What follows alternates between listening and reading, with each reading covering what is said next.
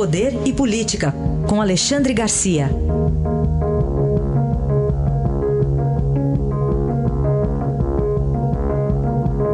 Primeiro tema de hoje, o jantar de Rodrigo Maia com Michel Temer e outros aliados. Quem está querendo engolir quem será? Alexandre, bom, bom dia. dia. Pois olha, em primeiro lugar eu devo, eu devo prevenir os ouvintes, os leitores, os telespectadores, que época de recesso parlamentar e recesso judicial, né, como é agora, é, é época de, não havendo notícia, germinar a notícia.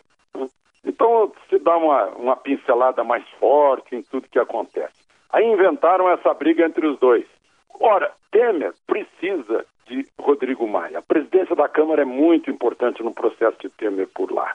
Né? Ele, ele tem poderes sobre a pauta, tem poderes sobre a aplicação do, do regimento interno, então não há a menor possibilidade de Temer uh, se enfraquecer a ponto de brigar com Rodrigo Maia. Rodrigo Maia, da mesma forma, está sentindo o crescimento do seu partido. É, é interessante, é irônico que quem grita fora Temer esteja colaborando para o DEM crescer e para dar poder ao Rodrigo Maia. Né?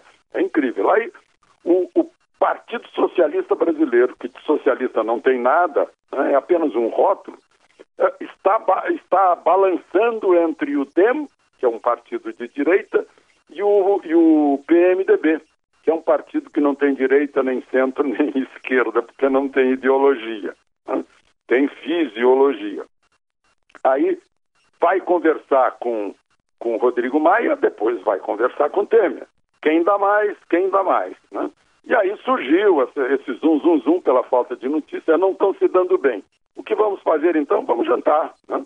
Vamos jantar, vamos conversar sobre a situação, aproveitar, reunir ministros, reunir partidários. E, e foi assim que fizeram o jantar. Só não podem dizer depois do jantar que foi para conversar sobre a, a insegurança total do Rio de Janeiro. Não, não foi isso. Falaram sobre, sobre política em geral. Né?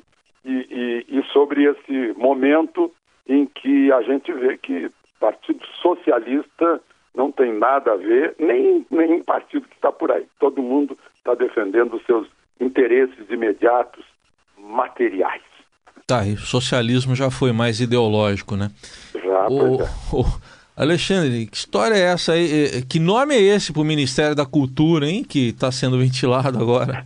É, é, deve ser gozação do, do, Não é bem gozação. O Vladimir Costa teve ontem com o presidente, ele é um deputado uh, do Solidariedade, do Pará, que foi lá pedir um monte de coisa, inclusive a nomeação do roqueiro, uh, compositor, cantor, autor de livros, Lobão. Né? O, o, Lobão é ótimo, é uma cabeça muito boa, um sujeito muito inteligente. Né?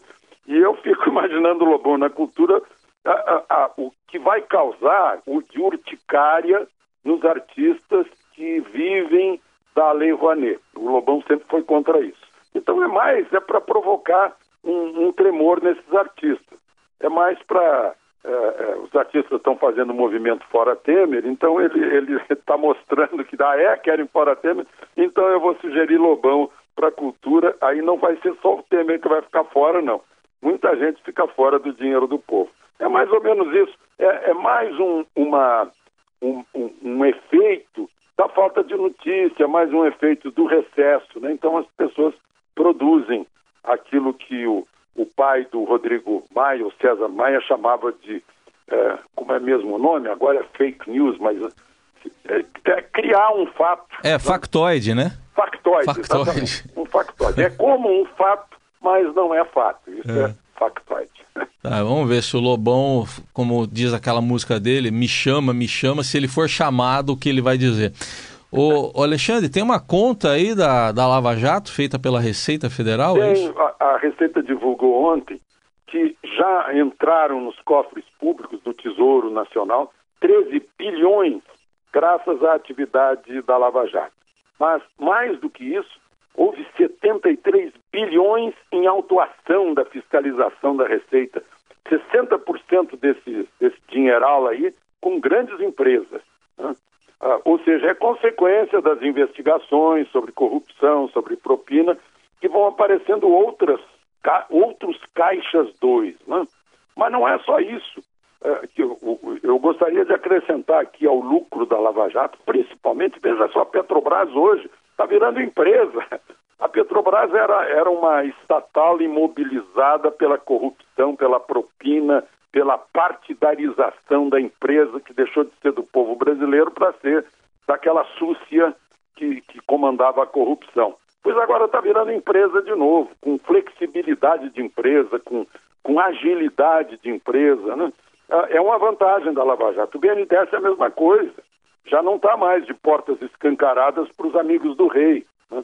O Fundo de Garantia, que é um fundo do trabalhador, que é, que é administrado pela Caixa Econômica Federal, já não tem mais um político para decidir para onde vai o dinheiro. Né? O banco, próprio Banco do Brasil provavelmente está sendo despartidarizado.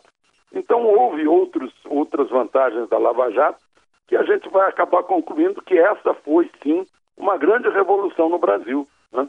Pegando aí milhares de, de, de corruptos de, de alto nível. Né? Agora é bom que a gente pense na nossa cultura da corrupção, uh, que aí envolve milhões de pessoas, aí uma questão cultural que precisa ser trabalhada a partir do pai e da mãe em casa. É, aí está no dia a dia até. É. Este é Alexandre Garcia que volta amanhã aqui a nossa programação com mais análise política. Até amanhã, Alexandre. Até amanhã, Raíssa.